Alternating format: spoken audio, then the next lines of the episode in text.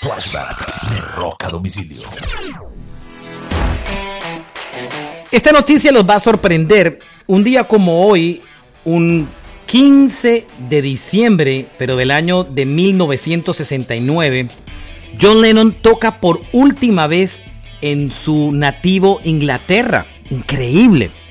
Lennon se desconectó totalmente de Inglaterra y se fue a vivir a Estados Unidos. La última vez que lo hizo, lo hizo con la banda que formó después de los Beatles que se llamaba la Plastic Ono Band en un concierto para UNICEF llamado Peace for Christmas.